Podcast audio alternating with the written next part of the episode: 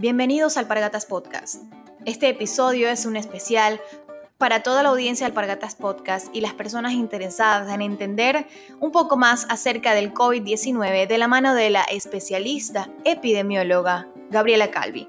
Gabriela Calvi el día de hoy nos responde muchas preguntas frecuentes que tenemos sobre cómo utilizar las mascarillas, si es bueno o no utilizar los guantes, cuál es la forma en la que podemos prevenir y muchísimas más. Si tienen alguna duda, también pueden acudir a su podcast arroba Buenos Días Salud en todas las plataformas disponibles para ustedes. Muchas gracias por sintonizarnos y sin más los dejamos con preguntas frecuentes del COVID-19 con la epidemióloga Gabriela Calvi. Entonces puedo explicar un poquito acerca de la cadena de infección cómo las enfermedades se transmiten. Ok, eh, sobre, bueno, eh, me encanta eh, la iniciativa de educar a las personas específicamente en lo que tiene que ver con salud. Yo creo que eso es algo que especialmente en Estados Unidos es tan necesario porque lo que vemos total, por lo menos lo que yo veo en, en las redes sociales, da risa, pero a la vez da mucha rabia. Todas esas personas que se rehusan a ponerse una máscara, que deciden no, es que la máscara no me deja respirar. Y tú como que respiró carbo, dióxido de carbono. Y tú como que lo, respiras todo el tiempo, por favor. con todas esas personas que no tienen idea, y es parecido a esta pregunta, eh, ¿por qué crees que existen tantas personas que teniendo acceso a una educación y teniendo acceso a, la educación de salud pública, eh, son tan ignorantes con el tema de salud, como que se rehusan o no, quieren aprender o, lo vuelven algo político. Quiero saber tu opinión como doctora, ¿por qué existe eso allá? Sí.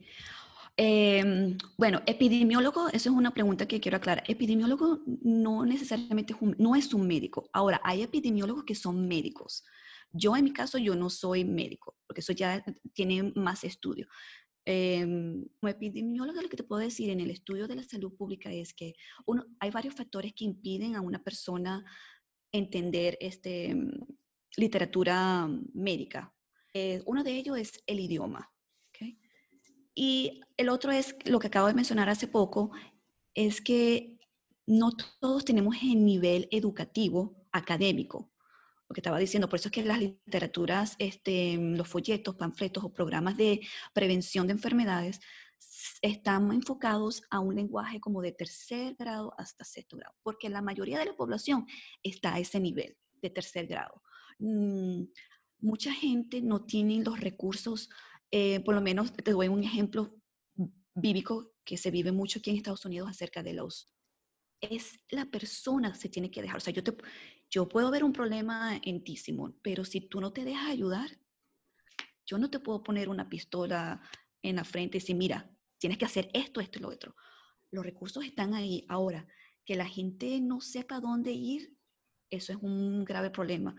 creo que en el episodio número dos o tres yo hablo muy claro que cuando se está hablando de la salud, de medicina, o sea, salud en general, la gente está acostumbrada a buscar información en las redes, todo referente al punto .com, punto .net.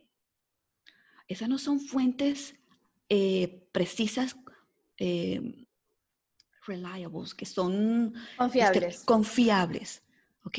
Si tú vas a buscar información de salud, tiene que ser redes que tenga .org, .gov, .gov, este, .edu, que son eh, de universidades educativas. Eh, organizaciones sin fines de lucros. Esas son eh, em, páginas confiables que sean estudiadas. Porque si tú te pones a ver todo en Internet, mucha gente puede poner información. Y esa información no es estudiada, no es evaluada, no es estudiada y este, digamos como, como un sello que es confiable. ¿ok? Sin embargo, la literatura de medicina de salud, esos es lo que se le llama en inglés Merco Journals, que, son las revistas, em, periódicos de medicina de salud, eso tiene que ir por un proceso que se llama eh, The Scientific Community, que es la comunidad científica.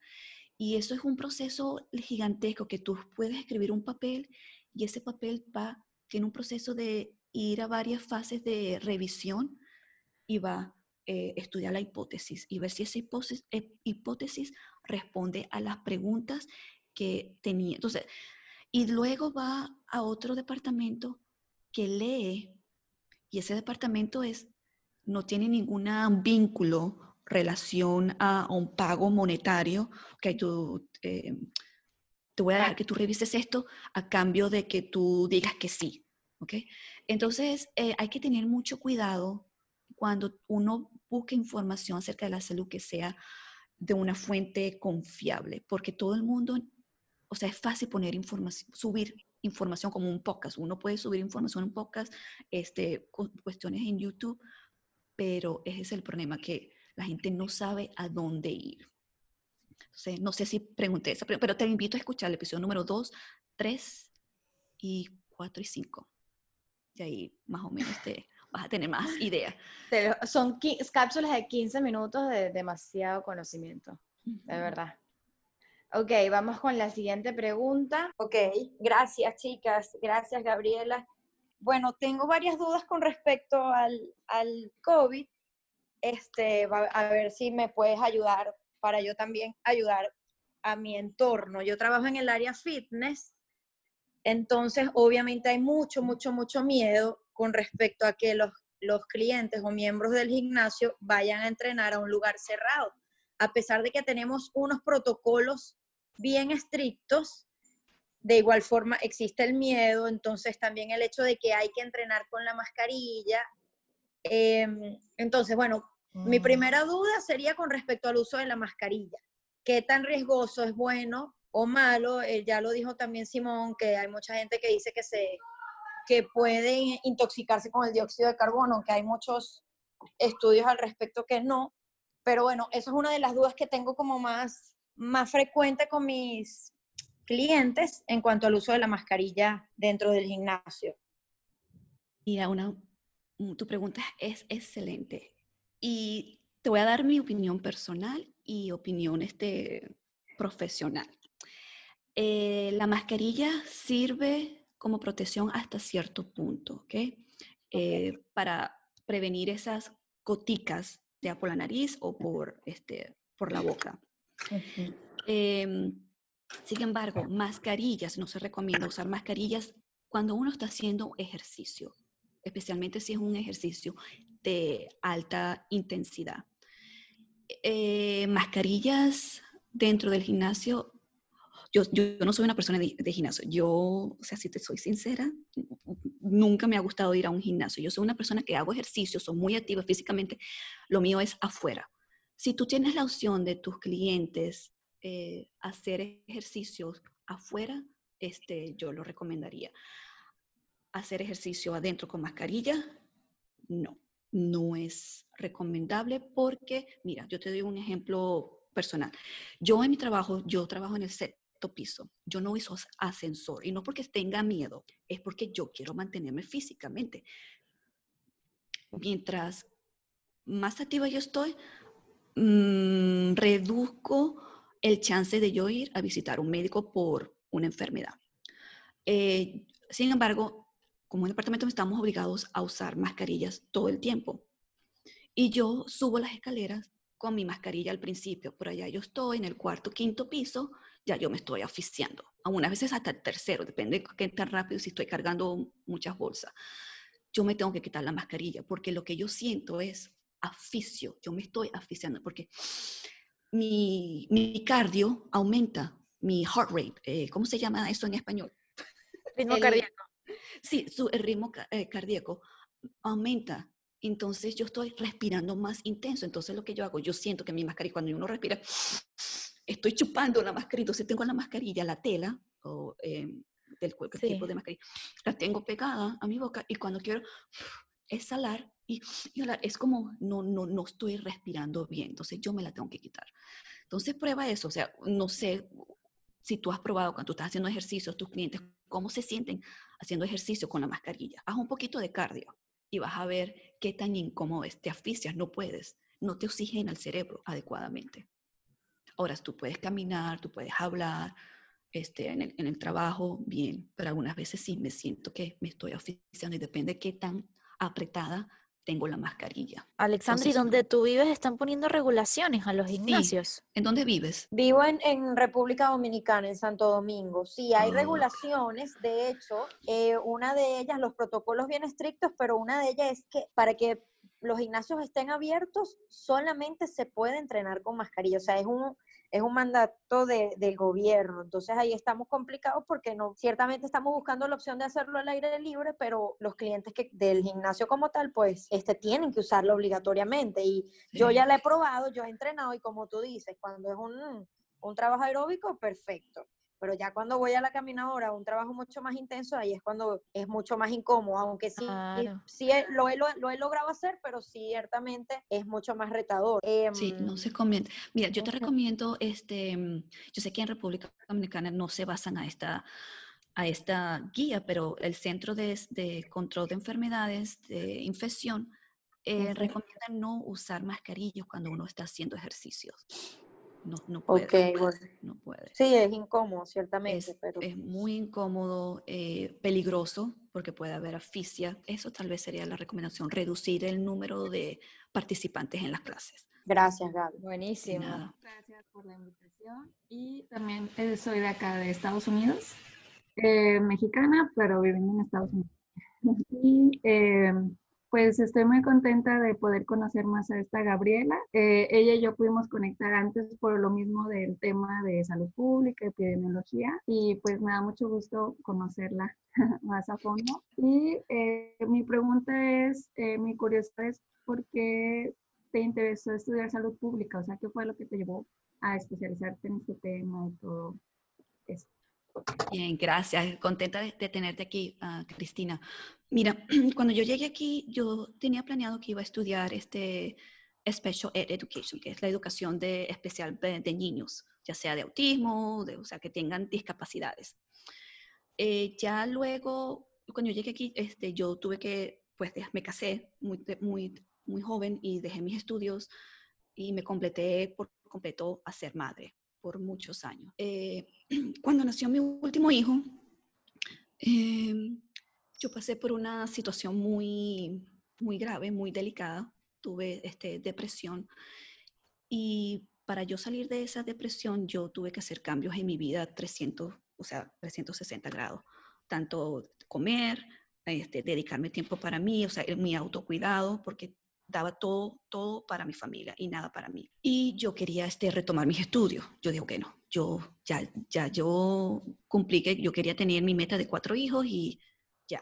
O sea, esa depresión pa- sucedió, toqué fondo bien feo y este, yo voy a estudiar. Entonces, investigando, yo, ¿qué voy a estudiar? En la universidad que yo quería estudiar, viendo los, pues, los Pensum, cursos, los pensum, la- las carreras, eh, ninguna me llamaba hasta que yo vi salud pública. Yo, ¿qué es salud pública? Empecé a ver referente, tú sabes, a la salud, este, podía hacer este, investigaciones, podías este, educar.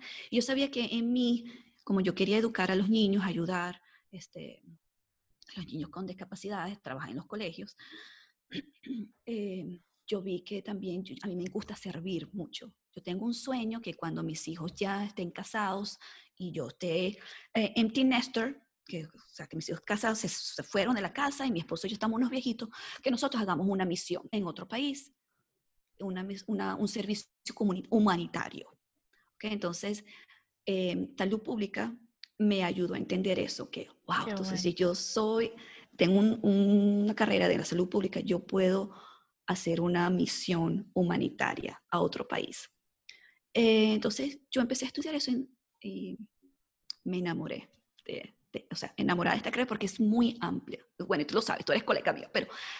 Esa fue la razón que me llevó a estudiar este, salud pública. Bueno, una pregunta antes de mis preguntas. Como estamos en grupo, ¿debo utilizar mi mascarilla para hablar con ustedes?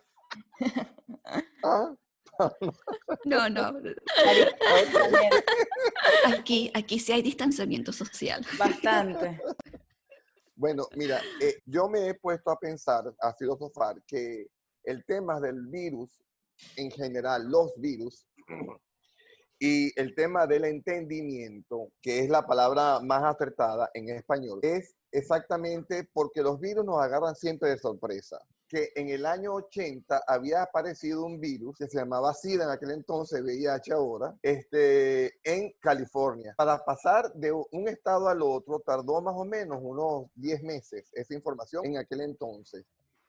Luego de eso, ese virus del SIDA llegó y a todo el mundo lo tomó desprevenido. ¿Y qué hizo la comunidad científica? Lo segmentó. Fue segmentado solamente a la comunidad homosexual o gay de una, una región, ni siquiera homosexual general, sino de San Francisco, después de California, después pasaron a la comunidad homosexual de Estados Unidos y después sí la, pasó a la comunidad homosexual de todo el mundo. Es decir, el, la persona que estaba recibiendo la información tenía el entendimiento hasta el tope de donde la misma comunidad científica nos iba comunicando. Yo recuerdo que al final, en los años ya 90, casi 90, te decían que sí, que tienes que cuidarte de las relaciones íntimas o sexuales de cualquier persona porque tú no sabes quién es portador.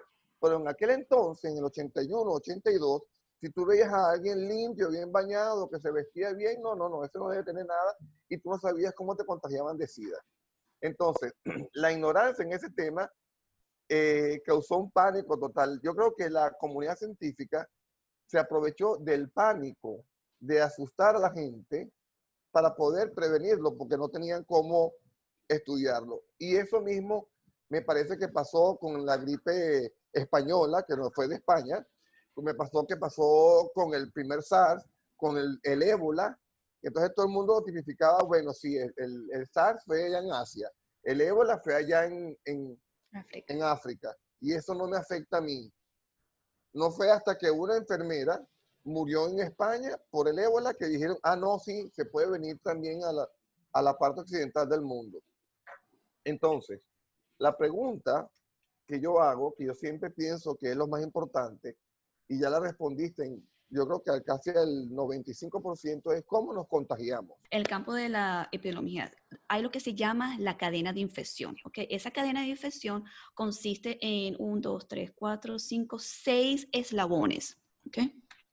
que es el agente, eh, que quiere decir es el germen el que causa la enfermedad, la bacteria, el virus, el parásito X, hasta el hongo. Después tenemos la reserva. La reserva puede ser el ambiente donde vive ese agente, ¿okay? ese germen.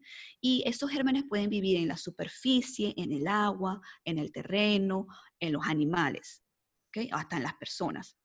Eh, después tenemos el portal de salida. Entonces, imagínate que empezamos aquí con el agente, luego la reserva y luego este, mm, el portal de salida. Y el portal de salida es la manera en que ese germen que estaba en la reserva sale ¿ok? Y eso puede ser por medio de las heridas abiertas, el salpiqueo, estamos yo puedo estar hablando ahorita, pero no me estoy dando cuenta que hay unas micro, micros partículas de saliva, de mucosidad que salen, el aerosol también, ¿ok? Después de ese portal de salida, tenemos el siguiente eslabón, que es el modo de transmisión. El modo de transmisión es cómo pasa ese germen de una reserva a otra reserva, ¿ok? Y en este modo de transmisión hay dos, digamos, subcategorías, que es la que se llama el contacto directo y el o contacto indirecto. El contacto directo es aquel que de persona a persona, ¿ok? Eh, puede ser también una persona susceptible, el huésped, y también requiere proximidad más. Por eso que ahora decimos que para el COVID tenemos que tener distanciamiento social porque es una enfermedad que se transmite por contacto directo. Eh, también esas enfermedades del modo, de transmisión es el ingestión, por lo menos este, eh, la enfermedad de Salmonella, E. coli. El, ok, y el contacto indirecto es transmitido por el aire. Eh, una enfermedad común y que es súper gravísima y que mucha gente no cree que es grave es el sarampión. El sarampión tú se transmite por el aire, o sea, el mismo aire que uno respira, este, puedes contagiarte eh, o tener de, el sarampión. Y bueno, después de ese eslabón del modo de transmisión viene lo que es el portal de entrada. Y bueno, tú dirás, bueno, pero es que el portal de salida es primero y después el portal de entrada. Es que es así, ya te explico. El portal de entrada es cómo ese germen o agente eh, entra a un nuevo huésped. O sea, digamos, yo tengo el sarampión y yo estoy hablando o estoy respirando. Y si tú estás al lado mío, con solo respirar ese mismo aire, este, ese es el, el portal de entrada. Tú estás recibiendo ese virus de ti. Y por último, es el huésped susceptible, que puede ser este, cualquier persona. Entonces, esa cadena de infección tiene que darse ciertas condiciones muy precisas para que haya una, una infección. Y por eso es importante tener el buen lavado de mano, este, limpiar, desinfectar, tener desinfectación y eh, distanciamiento, el uso de mascarilla para, para cortar, para quebrar esos eslabones en esa cadena de infección. Al principio, en marzo, abril, eh, obligaban a todo el mundo, a través de sus gestiones, sugerían, eh, indicaban andar con guantes quirúrgicos en la calle. ah, bueno, no sé, eso sí que no. en el, en el centro, aquí en, el, en, Estados Unidos, en el CDC, eso no eran este, las guías. Eh, el usar de guantes era para aquellas personas que solamente eh, trabajan en los hospitales. Y eso es, esa es otra cosa. Y sí, sí había. Yo iba al automercado y veía gente con guantes. Yo, pero ¿por qué usas guantes? O sea, no es bueno. No, o sea, ¿para qué? Eh, primero que hay que dejar es, hay, hay una escasez de, de equipos de recursos. Entonces hay que dejar esos para las personas que realmente lo necesitan. Con tú tener un buen lavado de mano, es más que suficiente. Mira, yo tengo millones de pacientes, es como una exageración, pero tengo una buena cantidad de, pacientes que he investigado, interrogado, hablando, y le pregunto, ¿y qué usabas? ¿Usabas mantequilla? Sí, yo usé todo, guantes. Por lo que pasa, la gente usa guantes, cuando usa guantes también no entendía cómo quitarse. O sea, yo tengo que hacer una llamada de FaceTime con una paciente para que ella me, me mostrara cómo ella se quitaba los guantes después que usaba, los usaba. Ella lo agarraba así, incorrecto. La gente no sabe cómo quitarse el guante incorrectamente. Se tiene que quitar de aquí, sacarlo y que el guante te quede eh, boca, boca, uh, boca, o sea, del otro lado, boca arriba. y hay que ponerle una bolsita y ya cuando tengas ese guante, agarras esta misma mano que ya te quitaste el guante y haces lo mismo. Entonces, si tienes el guante que te quitaste, lo tienes aquí. Y este, están los dos adentro. Entonces, eh, y le digo, ¿te lavaste las manos? No. Entonces, el, mayor, el mejor método de prevención es tener un buen lavado de manos. Y no tocarse la nariz, la boca, o si te lo tocas, pues lávate las manos, no te la pases manos sucias en la boca, en la nariz. Entonces, eh, sí he visto personas usando guantes, pero la mayoría de las personas que se han enfermado es porque han estado usando guantes incorrectamente. Pero no ah. recomendamos aquí en Estados Unidos, por lo menos en el CDC, esas indicaciones este, de usar guantes eh, al, salir de compras, mm, nunca se dio. Ok. Y eso del, desinfectante igual no es, tan, no es tan efectivo como lavarse las manos, ¿verdad? O sea, si estoy en la calle igual me echaré desinfectante, pero no me toco la cara. Exacto. Sí, el desinfectante, el, jabón antibacterial o el desinfectante se usa en caso de que tú no tengas acceso a agua y a jabón. Es mejor usar algo a que nada.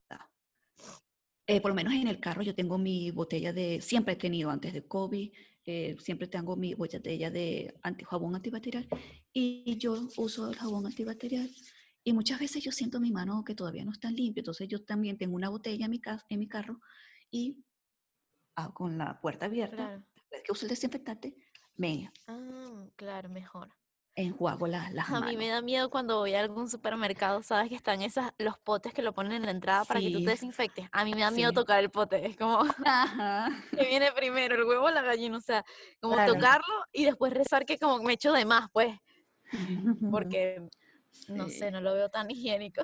Sí, entonces lo, lo, importante es, es, el buen lavado de mano, porque el buen lavado de mano es el modo eh, ¿cuál es la es ese?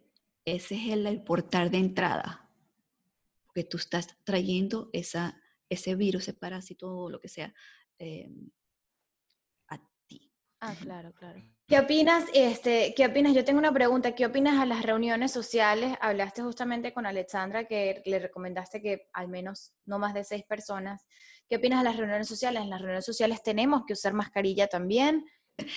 Depende de la persona. O sea, ¿qué, qué grupo social? Si son familiares, amigos cercanos. O sea, si estoy honesta, yo con mis hermanos y hermanas, yo no uso mascarilla. Yo me siento cómodo con ellos Em, ahora, si son personas que no convives mucho con ellos, porque no sabes en dónde han estado, em, tal vez se usar tu mascarilla. Eso es criterio personal. Ok.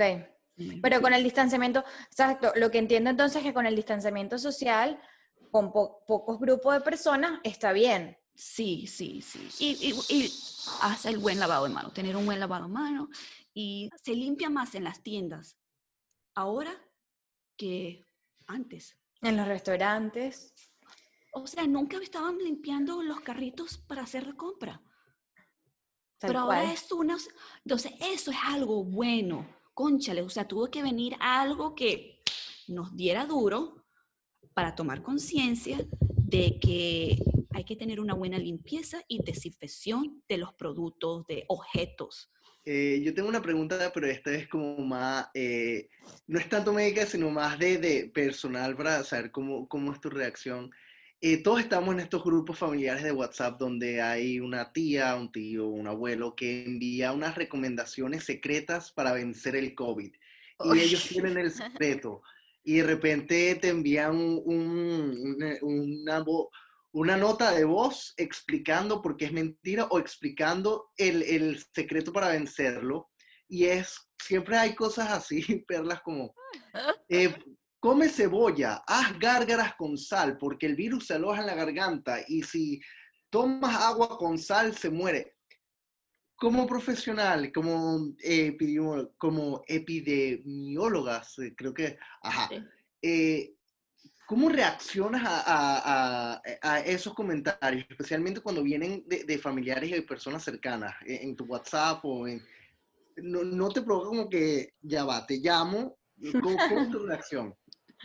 Mira, yo tengo un grupo de WhatsApp que mis amigos, ciertos, algunos están en Venezuela, otros están este, en Ecuador, en, otros están en España y eh, Inglaterra, anyway. Eh, yo cuando son cosas así muy, muy fuertes y como que muy, ay, por favor, sí, yo tengo que hablar, yo les hablo y les digo que no, no, esto es así, asado. No les da pena, te lo mandan a ti. No, porque se lo mandan al grupo, sí. Ahora aprendieron que cuando están mandando me ponen un dedito como, Gaby, me, me taguean y me dicen, ¿qué opinas tú? Por favor, ¿me puedes decir esto? A ver si puedes corroborar. Entonces le digo, oh, sí, eso es correcto, oh, no, esto no, no es así. Pero a eso venía, que uno no, la gente no sabe dónde buscar información precisa y concisa cuando estamos hablando de, de la salud. Y se dejan este, manipular por esas noticias amarillistas o popularistas y no van al, al, al centro porque es un virus nuevo y al principio este no los conoce, no, o sea, no se sabe, la ciencia, piénsalo así, la ciencia siempre va a evolucionar y es un virus nuevo y cada rato está cambiando. Si tú tienes un poquito de conocimiento, aunque sea, no sí mucho, pero es importante hablar y decir, mira, eso puedes, sí, porque mira, tu sistema inmunológico no es el mismo que mi sistema inmunológico. Esa es otra cosa, que la gente piensa que si me dio el virus, ya yo tengo anticuerpos. Y no es así. Y no es así. Sí, puede, esa es la idea, esa es la, eso es lo ideal, que tu cuerpo cree anticuerpos si ya te dio el virus. Pero eso no sucede en las personas que con el sistema inmunológico comprometido, es decir, que tienen este el virus de HIV, HIV, VIH, eh, personas que tienen la enfermedad uh, Dijon, eh, todo sistema que, que tiene eh, sistema inmunológico comprometido, eh, porque ellos no pueden crear anticuerpos. Wow. Y eso, eso te lo iba a preguntar. En estos momentos, em, tú puedes trabajar en subir las defensas de tu organismo para que tu sistema inmunológico, en caso de que te dé el virus, esté más preparado. Eso es, eh, eso tiene algún sentido lógico, que, que yo diga, voy a tomar más vitamina C, no sé, voy a tratar de cuidarme más físicamente para no verme tan comprometida si es que me llega a dar. Eso sí. Em, sí, se recomienda tomar mucha vitamina C. Bueno, digo mucho, no, hay, hay cierto nivel y te recomiendo que vayas, eh, escuches el episodio, no me acuerdo el número, pero hablé de la vitamina C. ok. Em, y porque las mujeres deben de tomar cierta cantidad de vitamina C que los hombres. Y los niños tienen su recomendación. Los adultos de 65 arriba tienen su otra cantidad. Y es otra cosa que la gente toma píldoras, toma pastillas de vitaminas, pero no sabe la cantidad correcta. Y Cristina, que es este nutricionista, eh, puede también, les recomiendo que la sigan, porque em, hay una base de datos de nutrición, de reglamentos, donde eh, la gente debe saber qué cantidad de minerales y vitaminas deben de tomar. Porque si tú tomas de más, viene ya sea una toxicidad, o sea, Ajá, sí. Eh, y una, ah, como una sobredosis, que, que, la toxicidad o si no tomas lo suficiente tienes este, una deficiencia. Eh, pero sí, eh, tomar este, tus vitaminas C, estar al aire libre, es la mejor vitamina D que tú puedes que tú te puedes dar a tu cuerpo humano, al, al cuerpo humano. o sea, tomar sol. desde Argentina y que... Sí.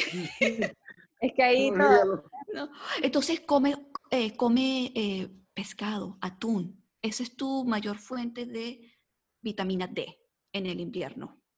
¿Okay? Cuando viene verano, entonces toma sol. Caminar 10, 20 minutos. O sea, caminar o te pones una toalla en el jardín y te acuestas ahí unos 10 minutos que tomes este, el sol. Esa es la mejor vitamina D que tú puedes. Y para los que no tienen, están en invierno, pues coman pescado, salmón, atún. Eh, mm, Súper importante. Sí, el sistema inmunológico, eh, sí es bueno tomar zinc, pero ese es en otro episodio que voy a hablar, que lo estoy preparando. este episodio que salió la semana pasada, que fue el 41, hablé un poco, o sea, no un poco, hablo acerca de los principios de vacunación y ahí hablé un poco acerca del sistema inmunitario, de los anticuerpos y los antiagentes. Les recomiendo que escuchen ese. Y el que sale la próxima semana, no esta que viene, es la próxima, que es el 43, hablo acerca más a fondo del sistema inmunitario y de las vacunas más a fondo con un pediatra. es otro tema que yo digo, wow, ¿qué va a pasar, Gaby? ¿Tú qué opinas cuando venga ya la vacuna? Cuando ya esté, ¿cuándo crees que pase? Comenzando por ahí. Sí, las vacunas, ese es un tema bastante complicado, que es un proceso bien riguroso. La creación de la vacuna eh, es entre 10 a 20 años, la creación. Sin embargo, con SARS, si mal no recuerdo, la vacuna de SARS salió a los 18, 20 meses. Ok.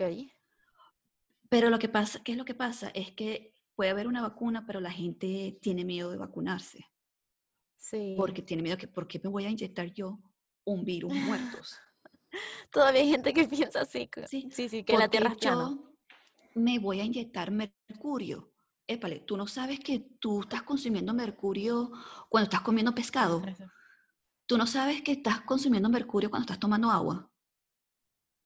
Pero en las vacunas, la cantidad de mercurio es algo tan, pero tan mínimo, más pequeño que cuando estás consumiendo pescado o salmón, que tu cuerpo humano, el sistema inmune, el sistema inmune es tan hermoso, la creación que, del cuerpo humano es tan preciso que sabe qué hacer, eh, que lo, digamos que como que lo disuelve, o sea, en simples términos así bien colequial, que no afecta esa cantidad de mercurio que es inyectado por una vacuna.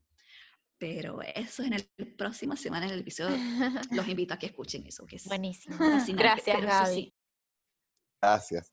Este, Gaby, dado que las estadísticas dicen que más o menos el 80% de la población o poco más eh, puede estar padeciendo el virus este del COVID de manera sintomática, hay posibilidades de que a todos nos dé. Ok, no todos vamos a generar anticuerpos de la misma manera, pero hay probabilidades que a todos nos dé. A algunos les dé como una gripe más fuerte, a otros ni siquiera les dé ni como gripe, a otros sí, sí, hasta los mata, ¿no? Pero, si, si es un paciente asintomático, quiere decir que no tiene síntomas, eh,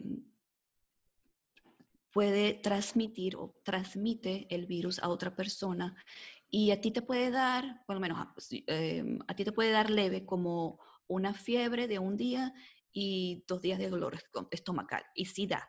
A otra persona lo puede tumbar, pero feísimo. Que yo he tenido pacientes que, se, que, casi que se quería morir.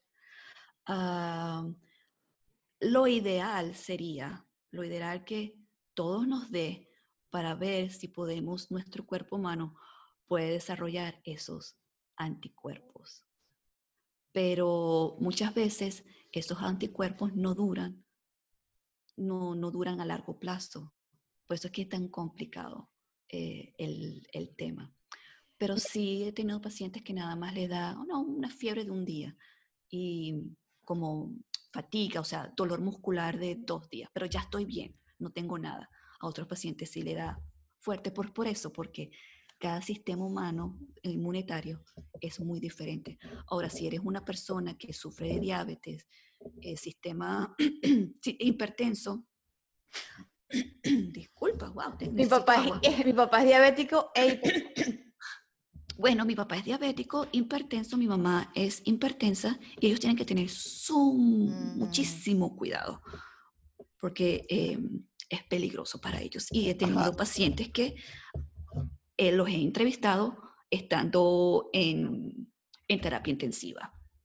Ok, y, y, y, unido a esa situación de diabetes e hipertensión, ¿qué tanto afecta que el el paciente que recibe este virus eh, haya sido atleta o no, su cuerpo esté formado como atleta o no, eso no facilita eh, el padecimiento de la enfermedad como tal. Las cosas, porque si uno puede ser atleta, pero tiene problemas de obesidad o tiene problemas de tiroides, porque la obesidad es otro factor que, pues, que es otro factor que, que afecta, al paciente. Entonces, em, si, he tenido, si he visto pacientes que son atletas que no, tienen que no son obesos o que no tienen problemas de la tiroides, eh, pero son asmáticos. Entonces, sí les mm. afecta un poquito, pero de una manera como la asma, ¿verdad? Eh, le da la neumonía o bronquitis. Ya una vez que tú lo tienes, tú estás tienes un periodo de siete días que tú eh, puedes contagiar a otras personas. Entonces, por eso yo vuelvo que después que tú tengas los síntomas, en dónde estuviste, si fuiste a la casa inmediatamente, qué hiciste, con qué, qué contactos tuviste, porque si tú no te alejas de la otra persona, entonces tú sigues así, tú este, sigues propagando el virus a otras personas. Entonces, es la cadena de, de infección. Tenemos que cortar ese eslabón que había estaba, había mencionado anteriormente. Ok, ok. ¿Tiene algo que, específico que tomar? ¿O no le recomiendas más bien simplemente tener reposo y ya? Reposo, mucha agua, mucha vitamina C, agüita con limón. O sea, hidratar su cuerpo. Hidratar tu cuerpo, tomar mucho solcito. Ir a Entonces yo lo que le digo a los pacientes es esto. Eh, cada día tú te vas a, a autoevaluar sea, hoy domingo, ¿cómo me siento? ¿Estoy, ¿Estoy mejor que ayer? ¿O estoy empeorando? ¿O estoy neutro? Al siguiente día tú o nuevamente vas, te vas a, a, evaluar. Y así vas progresando. Si tú no ves progreso, si esa tos no se te va en una semana, tienes que tener cuidado porque eso se puede convertir en una bronquitis, en una neumonía tú, digamos que la etapa que le decimos a la gente, que ya tú estás fuera libre, o sea, de contagio, tú puedes salir de eh, aislamiento, de eh, cuarentena, o sea, de cuarentena, no necesitas estar en cuarentena.